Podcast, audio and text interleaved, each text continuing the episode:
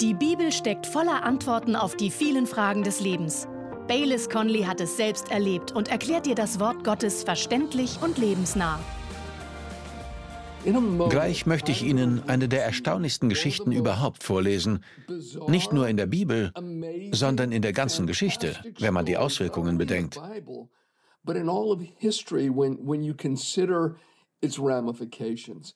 Sie handelt von der Zeit des Volkes Israel, in der Salomos Sohn Rehabeam König geworden war, aber er war sehr hart gegenüber dem Volk. Zehn der Stämme sagten deshalb ohne uns und krönten einen anderen Typen zum König über die zehn Stämme, Jerobeam, der noch nicht mal königliches Blut hatte.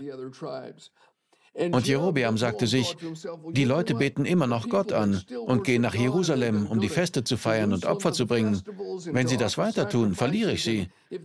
Dann werden sie mich töten. Sie werden zu Rehabeam zurückkehren. Also verkündete Jerobeam, liebe Israeliten, ihr müsst nicht mehr nach Jerusalem.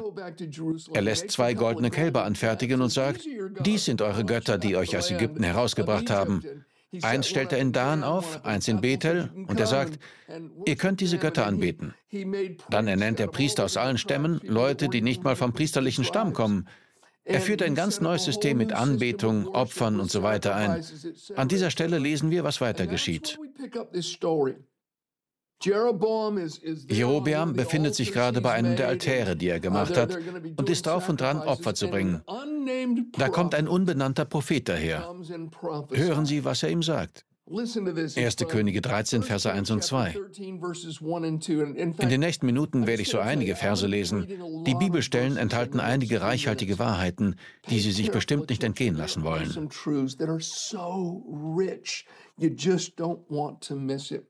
In 1. Könige 13, Vers 1 lesen wir, ein Mann Gottes aus Juda kam im Auftrag des Herrn nach Bethel, gerade als Jerobeam vor den Altar trat, um dort zu opfern. Da rief er zum Altar hin, was der Herr ihm gesagt hatte. Altar, Altar, so spricht der Herr.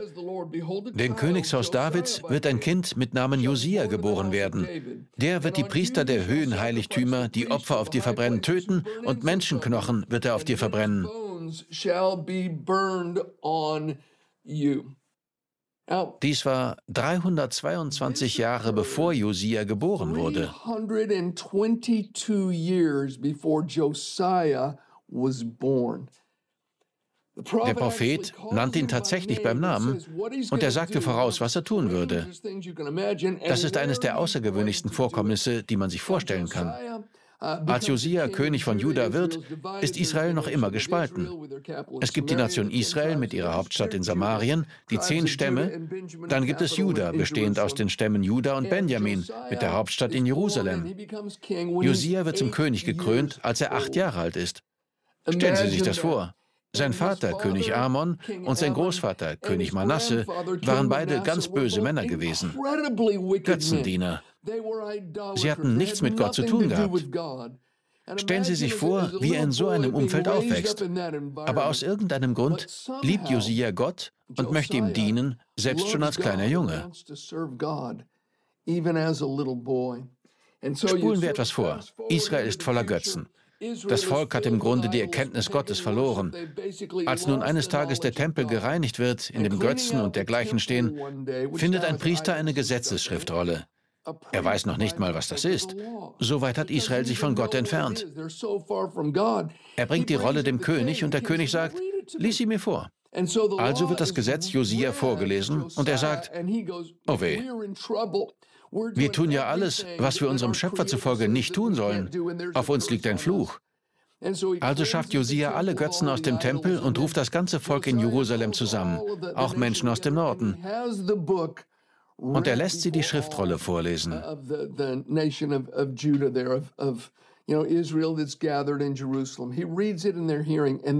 Dann veranstaltet er einen Feldzug durchs Land.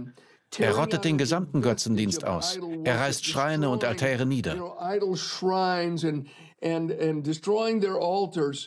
Dann kommen wir zu folgender Geschichte. Die ist aus 2. Könige 23. Noch einmal, das ist 322 Jahre nach der Prophezeiung. Ab Vers 15. Auch den Altar in Bethel ließ der König niederreißen. Von dem Altar haben wir gelesen. Jenes Höhenheiligtum, das Jerobiam, der Sohn Nebats, errichtet hatte, als er Israel zur Sünde verleitete. Er zertrümmerte und verbrannte den Altar und verbrannte das Aschera-Bild. Als Josia sich umsah, fiel sein Blick auf mehrere Gräber am Hang. Er befahl, die Gebeine herauszuholen und ließ sie auf dem Altar verbrennen, um diesen zu entweihen. All das geschah genau so, wie der Herr es durch den Propheten vorhergesagt hatte. Dann fragte Josia, was ist das für ein Grabmal dort drüben? Die Einwohner der Stadt antworteten, es ist das Grab des Mannes Gottes, der aus Juda kam und alles vorausgesagt hat, was du am Altar von Bethel getan hast. Josia folgt hier nicht einem Drehbuch, dessen er sich bewusst ist. Er folgt bloß seinem Herzen. Aber stellen Sie sich den Moment vor, als er erfährt, dass er auf der Bühne steht und seine Rolle von Gott geschrieben wurde. Dass er genau das tut, wozu Gott ihn namentlich vorherbestimmt hat. Er wusste es nicht einmal, aber nun wird es ihm gesagt. Ein Mann Gottes, ein namensloser Mann Gottes, hat vor 322 Jahren prophezeit, dass ein Kind namens Josia geboren werden sollte und dass er die Altäre niederreißen und die Knochen darauf verbrennen würde. Und genau das tust du. Das ist ein hervorragendes Beispiel dafür, was Gott durch Worte Jesajas sagte. Jesaja 42, Vers 9. Das Frühere siehe, es ist eingetroffen und Neues verkündige ich. Bevor es aufsprost, lasse ich es euch hören. Erstaunlich. Schicksal, Bestimmung. Darum geht es. Ziele fest im Blick zu halten. Josia hatte Ziele, die Gott ihm gesteckt hatte. Buchstäblich vor Grundlegung der Welt, bevor er geboren wurde, bevor seine Eltern geboren wurden, bevor seine Großeltern und seine Urgroßeltern geboren wurden, hatte Gott beschlossen, dass er hier sein würde und einen Zweck zu erfüllen hatte. Und Gott ließ das von einem Mann vorhersagen. Das ist nicht das erste Mal, dass so etwas geschehen ist, beziehungsweise es ist nicht das einzige Mal, dass so etwas geschehen ist. Jesaja 44, Vers 28. Jesaja spricht durch das Wort des Herrn und er sagt folgendes: ich bin der Herr, der zu Kyros mein Hirte sagt, alles, was ich will, wird er ausführen. Ich bin der Herr, der zu Jerusalem spricht, werde wieder aufgebaut. Und zum Tempel werde wieder neu gegründet. Jesaja prophezeit hier über jemanden namens Kyros, der den Befehl erlassen wird, den Tempel wieder aufzubauen. Der Tempel soll neu gegründet werden. Für Jesajas Zeitgenossen hatten diese Worte keine große Bedeutung. Aber spult man mehrere Generationen vor, wird in Persien ein Kyros geboren. Jesaja prophezeite dies 175 Jahre vor der Geburt von Kyros und 213 Jahre vor der Erfüllung.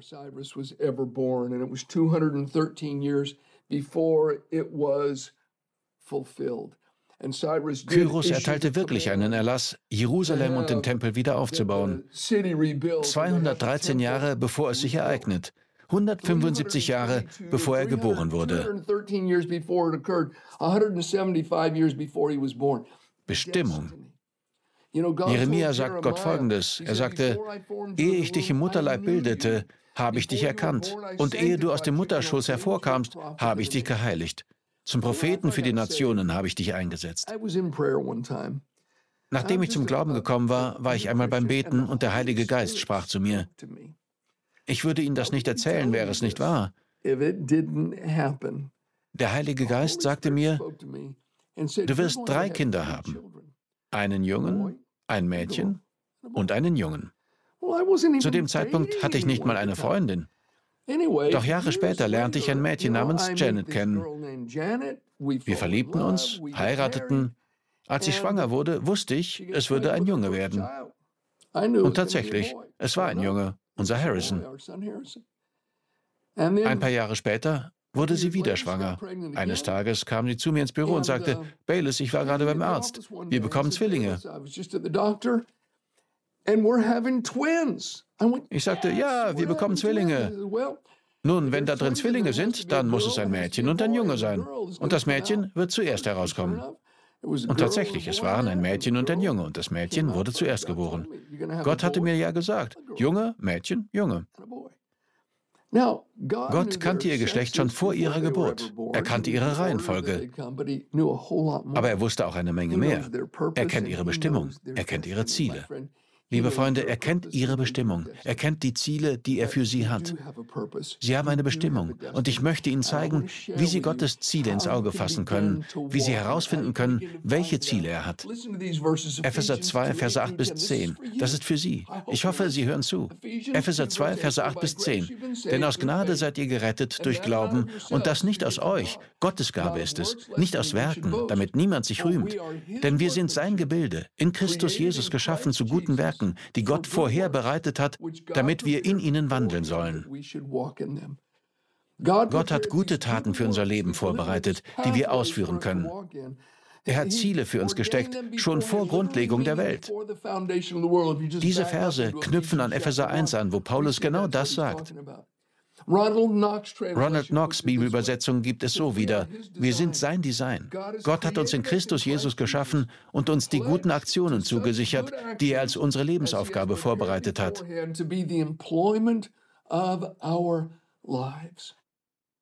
Eine freie Übersetzung. Sie wurden für einen einzigartigen Zweck designt und dahingehend sollten sie ihr Leben nutzen.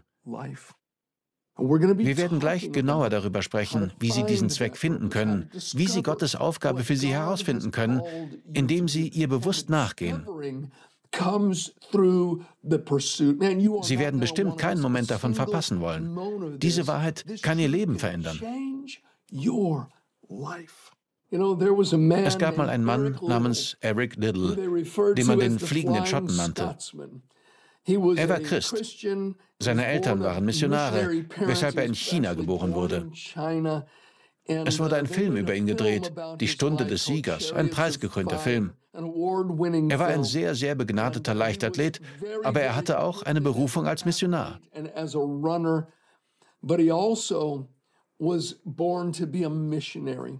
Im Film gibt es eine Szene, wo seine Schwester mit ihm redet. Er will zu den Olympischen Spielen, aber sie findet, nein, du musst nach China. Gottes Berufung muss in deinem Leben zuerst kommen.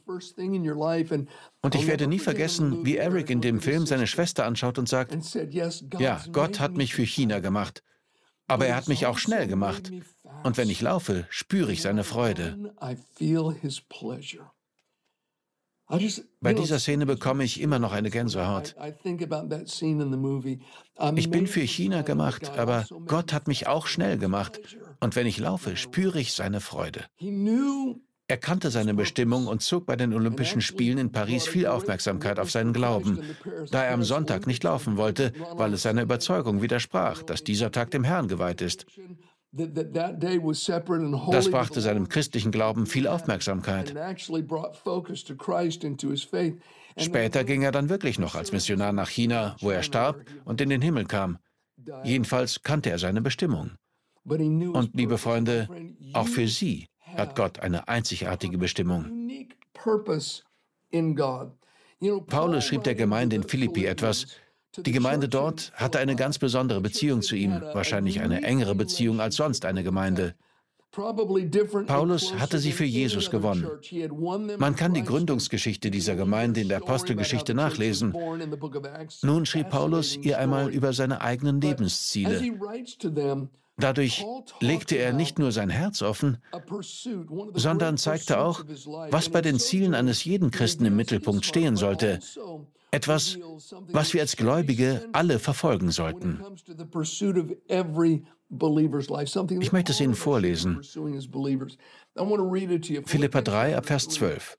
Hören Sie genau zu. Paulus schreibt, nicht, dass ich es schon ergriffen habe oder schon vollendet bin.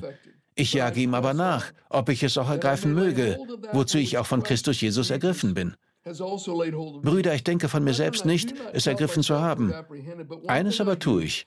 Ich vergesse, was da hinten ist, strecke mich aber aus nach dem, was vorn ist, und jage auf das Ziel zu, hin zu dem Kampfpreis der Berufung Gottes nach oben in Christus Jesus. Wenn Paulus sagt, dass er diesem Ziel nachjagt und auf das Ziel zujagt, so ist es dasselbe griechische Wort wie in den anderen Bibelstellen in dieser Predigtreihe, wo es um Nachjagen geht. Paulus sagt, ich jage dem nach, Ich jage darauf zu. Ich halte dieses Ziel fest im Blick. Nun, was ist das Ziel, das er fest im Blick hat? Was war die große Jagd seines Herzens? Er sagte, ich will das ergreifen, wozu ich von Christus Jesus ergriffen bin. Jesus nennt mich sein eigen. Er hat mich in seine Familie gebracht. Ich bin gerettet. Ich gehöre zu seinem Reich. Und jetzt sagt er, das große Ziel meines Lebens ist herauszufinden, wozu. Jesus, wozu hast du mich ergriffen? Was soll ich mit meinem Leben tun, das du mir gegeben hast? Und Paulus sagte, hey, ich will nicht behaupten, ich habe dies schon alles ergriffen. Es ist eine Erkenntnis, die sich im Laufe unseres Lebens entfaltet. Gott gibt niemanden von uns die ganze Geschichte. Er gibt uns einen Schritt nach dem anderen. Die Schritte eines Gerechten werden vom Herrn gelenkt. Wir mögen nicht unbedingt wissen, wo unser Weg schließlich hinführt, aber wissen Sie was? Gott zeigt uns den Weg. Er gibt uns Anweisungen. Er beleuchtet den Abschnitt des Weges, auf dem wir uns befinden. Wir können die Ziele für die gegenwärtige Phase erkennen.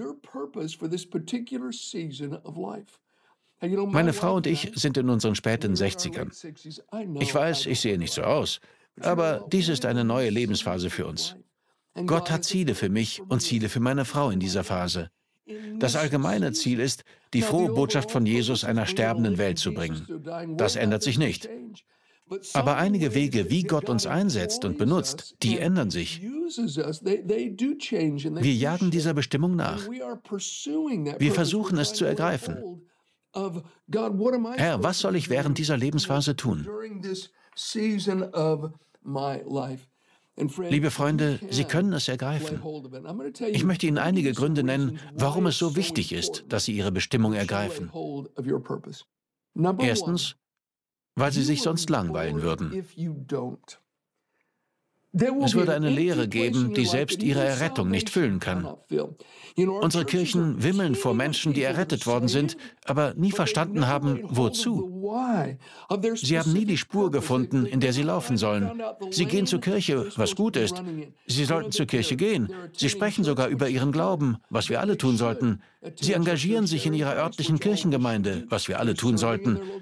Aber es gibt auch noch ganz spezifische Dinge, die Gott schon vor der Grundlegung der Welt für uns bestimmt hat. Wie er Jeremia sagte, bevor ich dich in deinem Mutterleib formte, kannte ich dich und habe dich zum Propheten für die Völker bestimmt. Genauso kannte Gott sie schon, bevor er sie im Mutterleib formte und hat sie für spezifische Aufgaben bestimmt. Die Aufgabe mag mit Kindern sein. Es mag eine bestimmte Berufssparte sein, wo sie ein Einfluss für Gott sein können. Im Gesundheitswesen, in der Unterhaltungsbranche oder wo auch immer. Sie haben eine Bestimmung und sie müssen sie ergreifen. Paulus sagte, ich jage ihr nach. Wir können in Erfahrung bringen, was Gott von uns will. Wie Paulus in Epheser 5, Vers 17 schreibt, handelt nicht gedankenlos, sondern versucht zu begreifen, was der Herr von euch will. Gott macht das nicht zu schwierig für uns. Wer dem nachjagt, wer bittet, wer sucht, wer anklopft, dem öffnet Gott die Tür. Wer sich entschließt, dem nachzujagen, der wird es finden. Und liebe Freunde, das ist nicht langweilig. Mit dem Schöpfer des Universums zusammenzuarbeiten, demjenigen, der das Maß des Himmels mit seiner Handspanne festgesetzt hat, demjenigen, der eines Tages den Himmel wie eine Schriftrolle zusammenrollen und einen neuen Himmel und eine neue Erde schaffen wird. Meinen Sie, Gottes Bestimmung auszuleben sei langweilig?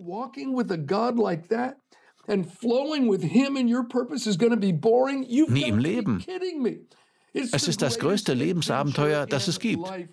Dazu beruft Gott sie. Der zweite Grund, warum sie ihrer Bestimmung nachkommen müssen, ist, dass sie sonst anderen kein Segen sein können. Dazu müssen sie mit seinen Zielen Schritt halten. In 1. Mose 12, Verse 1 bis 3 sagte Gott zu Abraham, hören Sie, dann befahl der Herr Abraham, verlass deine Heimat, deine Verwandten und die Familie deines Vaters und geh in das Land, das ich dir zeigen werde. Von dir wird ein großes Volk abstammen. Ich will dich segnen und du sollst in der ganzen Welt bekannt sein. Ich will dich zum Segen für andere machen. Wer dich segnet, den werde ich auch segnen. Wer dich verflucht, den werde ich auch verfluchen. Alle Völker der Erde werden durch dich gesegnet werden. Gott sagte, Abraham, verlasse deine Familie, geh weg. Ich sende dich auf ein Abenteuer. Ich sage dir nicht, wo es hingeht. Ich sage dir bloß, dass du aufbrechen sollst. Ich werde dich auf dem Weg führen. Im Neuen Testament steht, dass Abraham aufbrach, ohne zu wissen, wo es hinging. Er ging im Glauben. Liebe Freunde, das Leben mit Gott ist ein Abenteuer. Gott sagte, gehorche mir, verfolge meine Bestimmung, halte mit mir Schritt. Dann werde ich dich segnen und du sollst ein Segen sein. Wir können nie der Segen werden, den Gott beabsichtigt hat, wenn wir nicht mit ihm Schritt halten. Ich kenne zwei Männer, beide in ihren späten 60ern. Sie hatten beide recht fruchtbare christliche Arbeiten. Dann sprach Gott zu beiden, sie sollten ihre Zelte abbrechen und woanders nochmal neu starten. Der eine in einem ganz anderen Land, der andere in einem anderen US-Bundesstaat. Alle ihre Freunde sagten, Ihr seid zu alt dafür. Das ist dumm. Ihr habt doch bereits Erfolg. Ihr habt zu tun. Was soll das? Uh, da, wo ihr hin wollt, kennt ihr doch niemanden. Das ist verrückt. In ihren Konfessionen wurde ihnen gesagt, ihr solltet das nicht tun. Das wäre unweise. Doch beide entschieden sich, ihr vertrautes Umfeld hinter sich zu lassen, diesen Glaubensschritt zu wagen und Gott zu gehorchen. Und noch in ihren späten 60ern hauchte Gott neues Leben in ihre Arbeit. Durch die Gnade Gottes und die Hilfe des Heiligen Geistes entstanden dadurch Werke, die sich stark auf die Weltevangelisation ausgewirkt haben. Durch diese beiden Männer, die noch in ihren späten 60ern aufbrachen.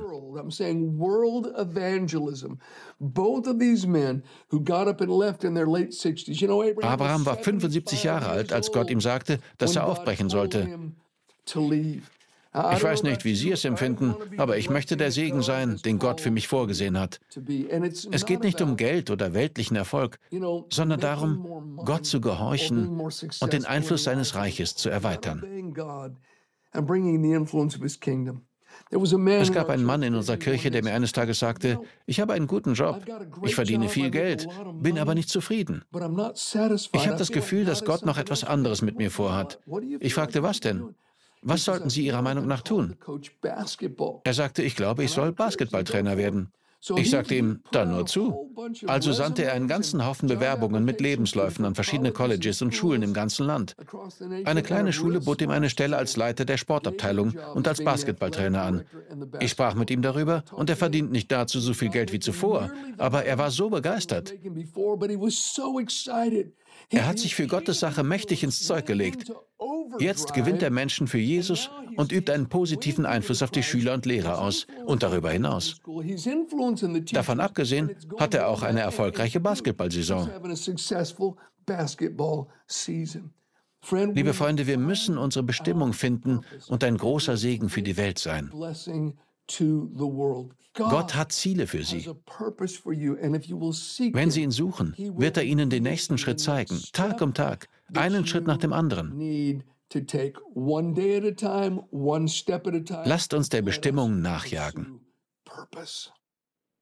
Die Bibelstelle in Philippa, wo Paulus sagt, ich jage auf dieses Ziel zu, bedeutet einem Griechisch-Experten zufolge buchstäblich, ich laufe entlang der Linien. Das bezieht sich auf einen Läufer, der beispielsweise bei den Olympischen Spielen in seiner Spur läuft. Er übertritt die Linie in seiner Spur nicht. Paulus sagt im Grunde, ich jage weiter aufs Ziel zu. Ich versuche das zu ergreifen, wozu Jesus Christus mich ergriffen hat.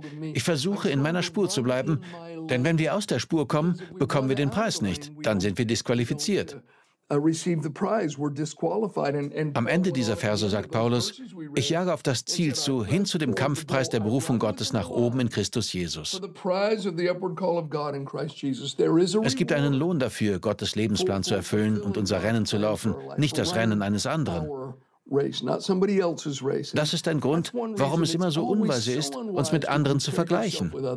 Es ist nicht ratsam, ein Rennen zu laufen, für das wir nicht gemacht sind. Das sieht man buchstäblich auch bei Wettläufen. Haben Sie bei den Olympischen Spielen mal Nahaufnahmen eines Sprinters gesehen? Die Beine sind muskelbepackt, der Körper ist wie aus Marmor gehauen. Er ist für einen 100-Meter-Sprint oder eine andere kurze Strecke gebaut. Ein Marathonläufer hingegen ist gewöhnlich viel dünner. Der Körperbau ist ein ganz anderer. Jemand, der dafür gebaut ist, Meilen um Meilen oder Kilometer um Kilometer zu laufen, ist anders gebaut als der, der kurze Strecken explosionsartig schnell läuft. Die beiden Läufer nehmen jeweils an ganz anderen Wettläufen teil. Bei den Olympischen Spielen gibt es ganz verschiedene Körperformen. Ein Speerwerfer ist gut gebaut, aber schlank. Ein Kugelstoßer hingegen, obwohl es sich ebenfalls um einen Wurfsport handelt, ist wie ein Hydrant gebaut. Gewöhnlich ist er ziemlich korpulent, ein Schwergewicht. Obwohl der Speerwerfer und der Kugelstoßer ähnliche Sportarten praktizieren, sind sie so anders gebaut, dass man sie gar nicht miteinander vergleichen kann. And the, though what they do is similar, they're, they're built differently and you really can't compare them. Meine Aufgabe mag ähnlich sein wie Ihre, aber sie wird nicht genau dieselbe sein. Deshalb wäre es unweise, mich mit Ihnen zu vergleichen und zu denken, ja, ich schneide viel besser ab als er. Schau mal, was ich geschafft habe. Das wäre dumm. Vielmehr muss ich einfach dem folgen, was der Herr mir ans Herz gelegt hat. Ich möchte Ihnen etwas sagen. Jesus sagte, meine Schafe hören meine Stimme und sie folgen mir. Das ist im Kern unsere ganze Verantwortung als Gläubige. Wir hören und wir gehorchen. Wir hören hin und wir folgen.